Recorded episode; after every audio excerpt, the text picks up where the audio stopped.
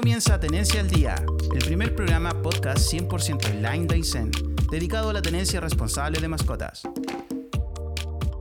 Bien, estamos eh, próximos a comenzar esta nueva entrevista, esta conversación, como me gusta llamarle a mí, en esta oportunidad em, de un nuevo capítulo podcast Tenencia al Día, que es nuestro programa. Vamos a conversar con la abogada Patricia Acuña. ¿Cómo estás, Patricia? Bienvenida a nuestro programa. Muchas gracias, Luz María. Estoy muy bien. Una agradable mañana aquí en Puerto Aysén. Sí, bastante fresca. Sí, pero agradable.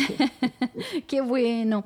Hoy día queremos conversar contigo eh, precisamente, bueno, vamos a dejar de alguna manera el protocolo, que es un término que se utiliza mucho precisamente por eh, la situación que se vive en Chile y el resto del mundo, que es la pandemia.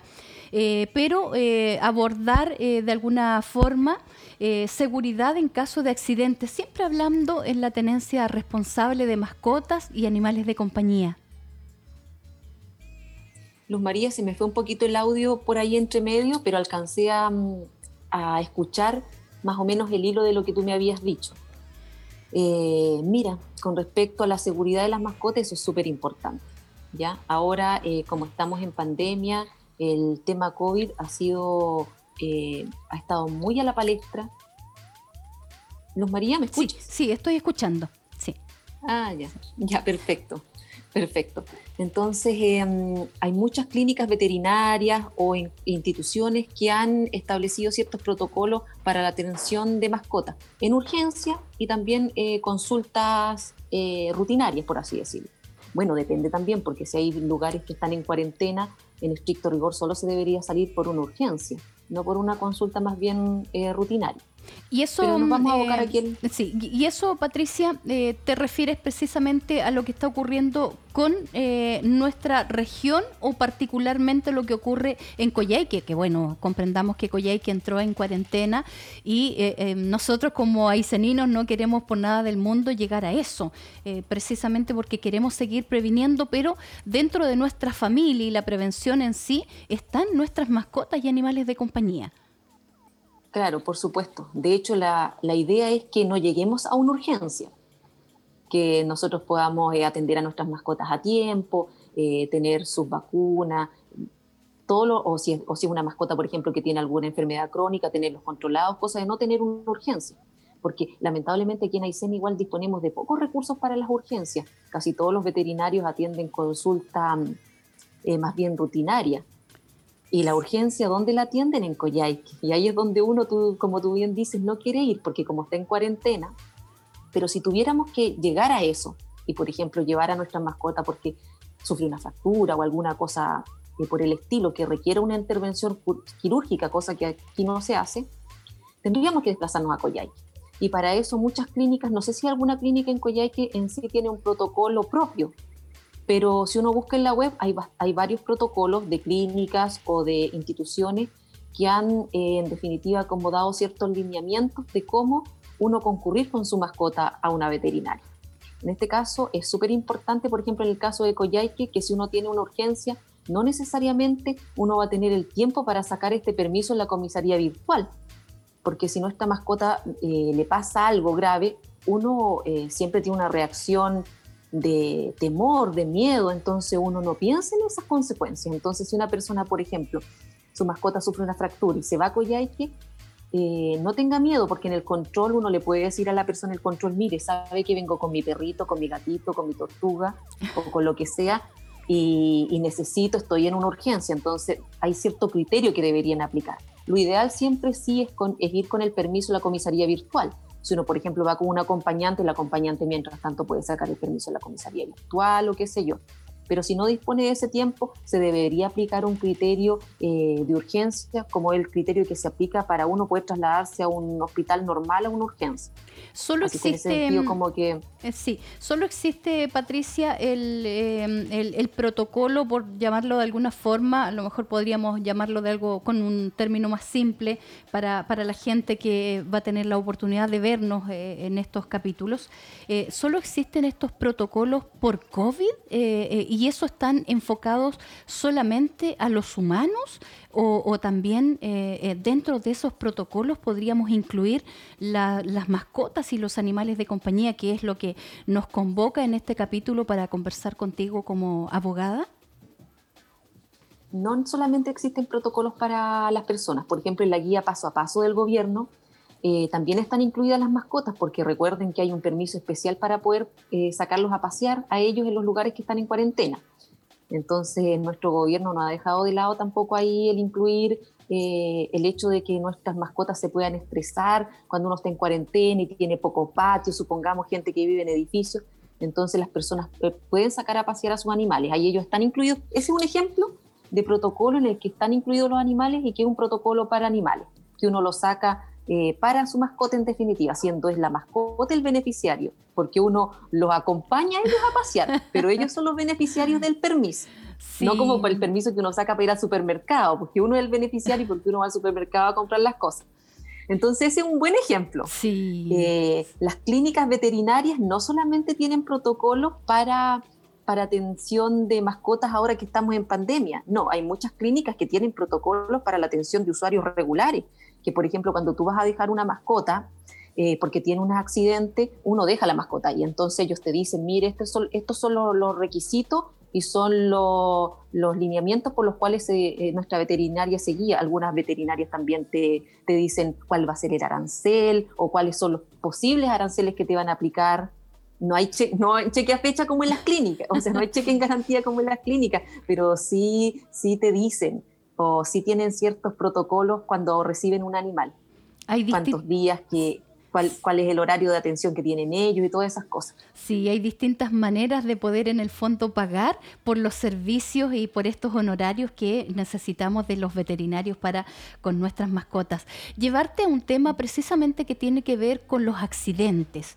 Yo creo que nadie, partiendo Patricia, nadie quiere que nuestro perro sea atropellado, por ejemplo. Nuestro perro, vemos mucho gato atropellado, muerto precisamente eh, producto de un atropello. Pero ¿qué pasa en ese sentido sin, eh, lógicamente, eh, eh, tener necesariamente que contestar así con, todo lo que corresponde a una, a una respuesta a una pregunta?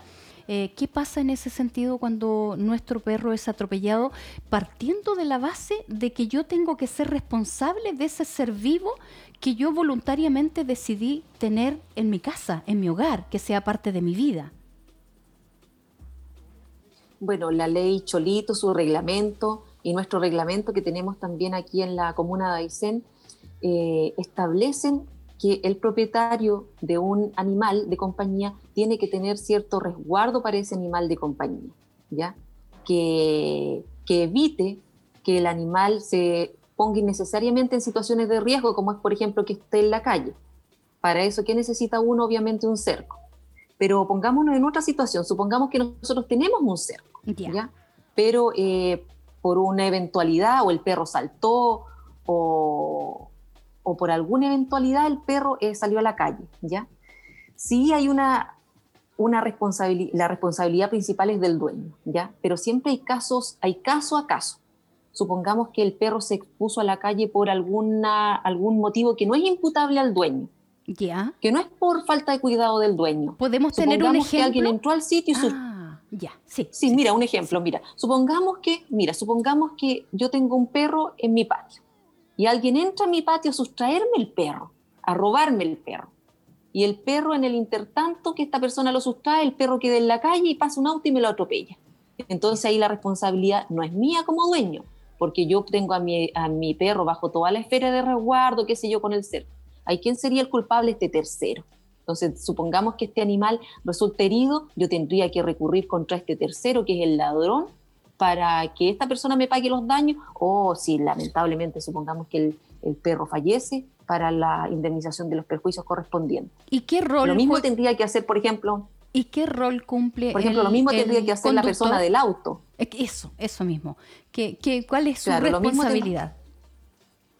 Bueno, la ley de tránsito establece que uno siempre tiene que estar atento a las condiciones de tránsito. Y el estar atento a las condiciones de tránsito igual implica a que uno no puede ir conduciendo eh, eh, desmedidamente, uno siempre tiene que tener su, vista puesta en la calle. y ser amable también con estos seres vivos, porque eh, a veces ocurren eventualidades que no necesariamente eh, por una negligencia del dueño nuestras mascotas están expuestas. Supongamos un gato, los gatos es muy difícil, uno no puede, por más que tenga un cerco alto, el gato va a trepar. No lo puedes amarrar. No va a estar, no lo puedes amarrar y el gato no va a estar 100% dentro de tu casa. Yo tengo tres gatos y mis gatos son particularmente salidores cuando están en el patio y yo los reto y todo, pero ellos, ¿cómo voy a amarrar un gato, por ejemplo? Entonces ahí viene también eh, el, la, como, ¿cómo decirlo? A ver, viene como la humanidad que tenga el conductor, de que cuando uno vea un animal, eh, en lo posible, obviamente, si no interfiere con el tránsito o que aunque uno pueda generar un accidente mayor, uno el tratar de evitar esto. Aquí, por ejemplo, en Aysén es más o menos fácil porque no hay tanto tráfico, no es una metrópoli, entonces uno si quiere esquivar algún animal, en lo, dentro de lo posible uno puede, pero supongamos que el conductor no puede esquivarlo, lamentablemente no, no este, el animal va a resultar dañado, pero eh, la responsabilidad del conductor en este caso sí es mínima, es mínima en el sentido de que eh, el gato, el perro, el animal que sea no debería andar en la calle. Sí, y eso lo dice claramente la ley 21.020, la ley de tenencia responsable, pero volvemos siempre como al, punto de partida y es triste, Patricia, eh, saber que, que, por ejemplo, hoy día tenemos muchos perros atropellados que, están siendo tratados y aquí en la región de Aysén, aunque como bien lo decía en nuestro entrevistado anterior, eh, una mm, cirugía por osteosíntesis es carísima, eh, cuesta arriba de un millón de pesos. Aquí nosotros sabemos, como grupos también, como agrupaciones de animales, también sabemos el costo partiendo por una urgencia, como decías tú, que importante eso de, de poder llevar a nuestro perro eh, que se enfermó, porque yo creo que pasa lo mismo con nuestros perros y gatos, Patricia, que nadie quiere enfermarse. Yo creo que nuestros animales no quieren enfermarse y por algo son urgencia. Entonces, el de solo hecho de tenernos que desplazar hacia Coyhaique, una ciudad que está en cuarentena, que hay tantos casos eh, todos los días por COVID, también es una preocupación mayor la que tenemos. Sin embargo, em, eh, el ir a Coyhaique y, ser atendidos con nuestra mascota es algo que, por supuesto, se agradece mucho. Pero en el tema de particularmente de los atropellos por, eh, por porque ellos están en la calle, es algo que ocurre prácticamente a diario aquí en la, en la comuna de Aysén. Tenemos muchos, en este minuto, tenemos muchos animales atropellados siendo tratados, operados, y la verdad es que nadie piensa en lo mucho que cuesta a veces en las organizaciones animalistas juntar a veces 400 mil, 800 mil para poder cancelar mm. eh, animales que a veces tienen pocos recursos los dueños, en fin, y que se dan eh, particularmente no porque se quiere, porque decías, tú venías un ejemplo ejemplo claro de que a veces el perro o el dueño no es por irresponsabilidad directa, sino que entra una persona, a veces deja eh, el portón abierto y ahí tiene acceso a la calle y si no tiene la experiencia nuestro eh, perro de andar en la calle, lógicamente que puede ser atropellado porque sale introspectivamente eh, y cruza la calle y, y, no siempre. Yo creo que nadie anda por la vida atropellando animales, pero sí yo creo que nos falta un poco más de empatía en, esa, en ese sentido sí puede ser que nos falte empatía. Lo que me gustaría preguntarte es, no sé yo si tú tienes algún dato respecto a si esta gran cantidad de perros y gatos atropellados, ¿la mayoría tiene dueño o son animales que lamentablemente están eh, abandonados? Algunos de ellos, fíjate, tenemos la suerte de saber que tienen dueños. Pero ahí volvemos a, también un poco al, inicio. ahí, no, ahí no debería ocurrir. Sí. Claro, a eso no debería ocurrir, porque si el animal tiene dueño, el dueño tiene que hacerse responsable y partir eh, por la seguridad ante todo. Pues, o sea, eh, si te dicen eh, lávate las manos, ponte mascarilla, uno tiene que venir de mucho antes atrás que uno tiene que pensar me voy a cuidar, voy a cuidar a mi perro para no tener urgencias, para no tener que incurrir en estos gastos estratosféricos. Entonces, al llamar a, todas las personas que tengan mascotas a cuidarlas para no verse envueltos en esta situación. Y lamentablemente los animales que eh, viven solitos y no tienen el resguardo de alguien, eso ya es más complicado porque eh, la calle es su hogar. pero afortunadamente algunos se saben defender muy bien, otros no, o lo, lo, malo pasa con esos recién abandonados. Me da tanta pena con eso. Yo tengo un gato que, que, fue así, porque fue abandonado, estaba en muy malas condiciones y ahora es un gato estupendo. Sí, hay mucho, hay mucho eh, perro y gato que el, ser humano sigue abandonando. Yo creo que em, tú estarás de acuerdo, Patricia. Eh, educar a las nuevas generaciones es un punto súper importante y que hay que seguir adelante porque esa es la esperanza de hacer el cambio súper importante. Eh, nosotros, por ejemplo, partimos con nuestros hijos. Nosotros tenemos perro, tenemos gato, eh, a nuestros hijos siempre estamos diciendo que hay que cuidarlos, ven que viene el veterinario o ven que uno va al veterinario. Nosotros igual hemos tenido urgencias y sabemos lo caro que es. Eh, una, vez, una vez una de nuestras gatas, un perro le mordió una manito y tuvimos que ir a Coyhaique con ella de urgencia. Y claro, nos salió bastante caro. Y ahora la patúa tiene dos casas porque a veces está unos días acá, después desaparece unos par de días y vuelve, pero está bien tenida, así que parece que las dos casas le va bien. Ella está esterilizada, así que no tiene problema andar dejando gatitos por ahí. Sí, es un. Pero uno tiene que partir por eso. Es una obligación también de uno como, como tener tenedor. Es, es, una obligación. Si uno decide tener un animal, eh, no es eh, un lujo que uno al animal lo lleve al veterinario y le dé y vaya a este con sus vacunas al día. Es como el control de niño sano con el hijo, si es una obligación. Si uno, uno decide tenerlo. Si usted no quiere hacer eso, entonces no tenga, no, adopte. ¿Para qué va a tener un perro si lo va a tener en malas condiciones? Sí, por un gato si lo va a tener en malas condiciones. ¿Qué nos falta, Patricia, para avanzar un poquito más? Siento que, que vamos avanzando, pero tan lentamente, así como a paso de tortuga.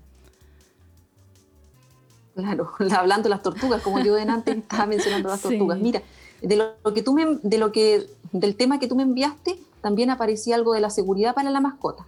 Tal vez lo han tratado en otros asuntos, pero eh, la seguridad para la mascota eh, va en el tema de, obviamente, inscribirle los registros respectivos y tener una mascota, eh, una mascota sana, saludable, pero también va el tema de las razas peligrosas. Ya esa es la, la seguridad en el paseo, podríamos decir. Claro. ¿ya?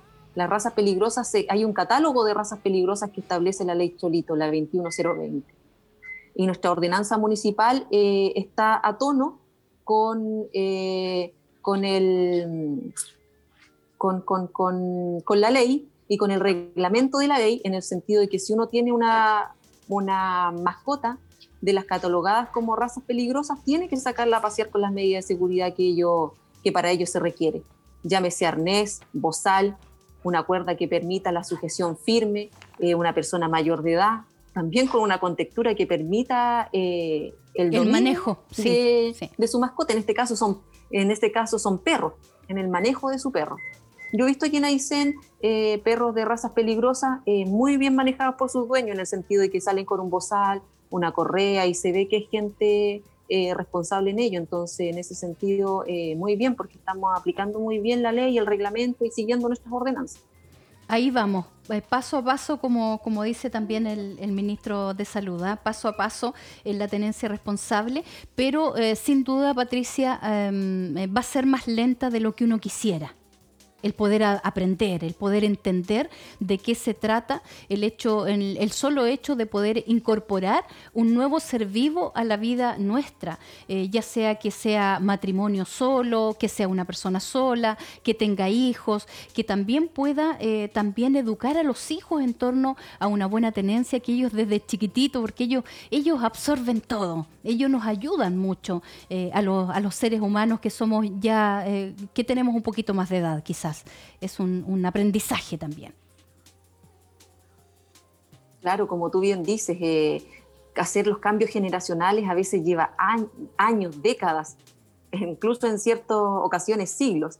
Pero yo creo que nosotros estamos, somos los llamados a cambiar este paradigma, cambiar esta perspectiva, a ver no, una, no ver, por ejemplo, un perro como el guardián de la casa, no es su tarea o como, la, o como el, el, chiche, en este caso estos perritos chiquititos como el peluche. No, no es su tarea, son, ellos son parte de nuestra familia eh, y nosotros tenemos que hacer ese cambio generacional en los niños. Los niños aprenden súper rápido, son súper respetuosos con los animales, entonces uno mantener eso, inculcar, en los, bueno, lamentablemente los niños no están yendo a los jardines infantiles ni a esta educación preescolar, pero en la educación preescolar igual abordan estas temáticas y eso es bueno.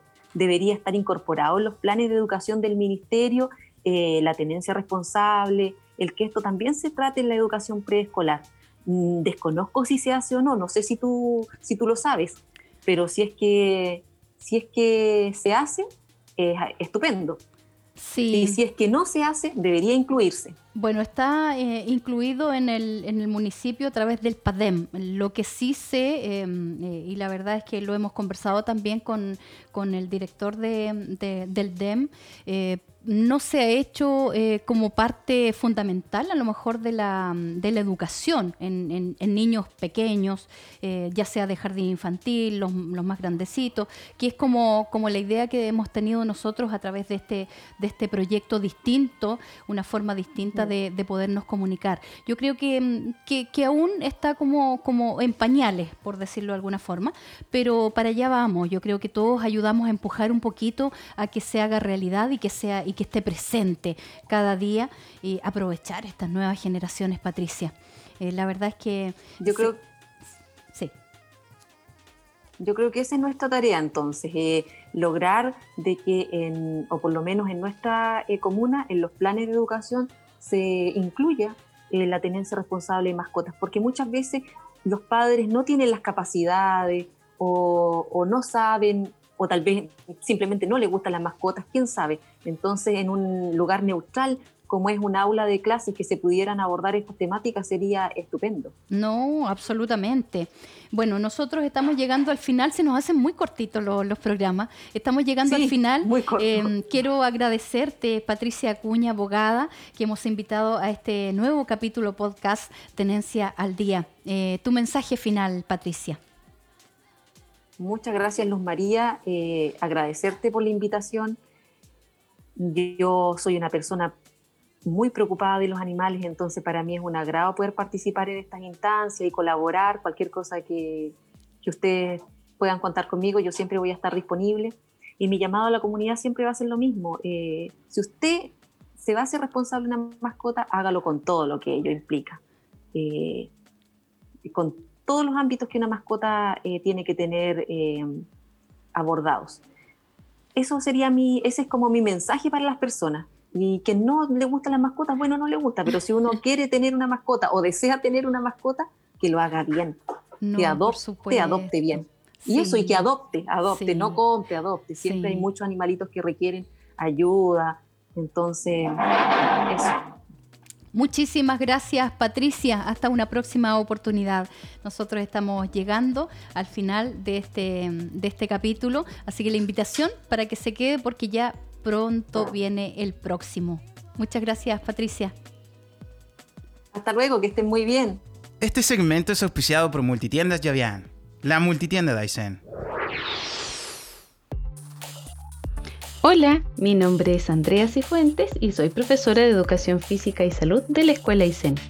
En el capítulo de hoy estuvimos hablando acerca del protocolo de seguridad en caso de accidentes junto a la abogada Patricia Cuña, en donde ella nos invitaba a prevenir urgencias.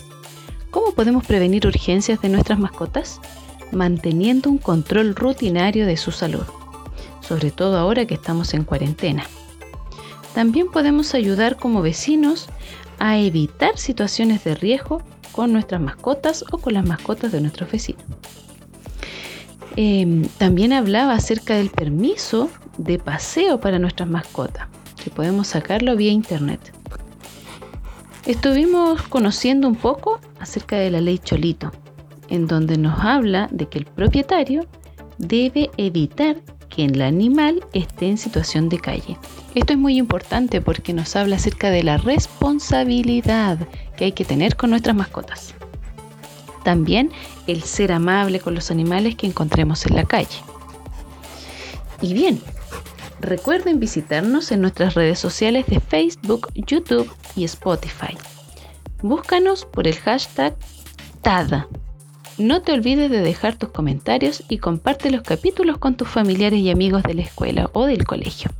Si quieres, puedes enviarnos tus saludos al número más 569 6522 4620. Este podcast fue financiado por Petrak y Subdere. No olvides compartir este capítulo en tus redes sociales con el hashtag TAD. También busca nuestros capítulos en Spotify, YouTube y Facebook.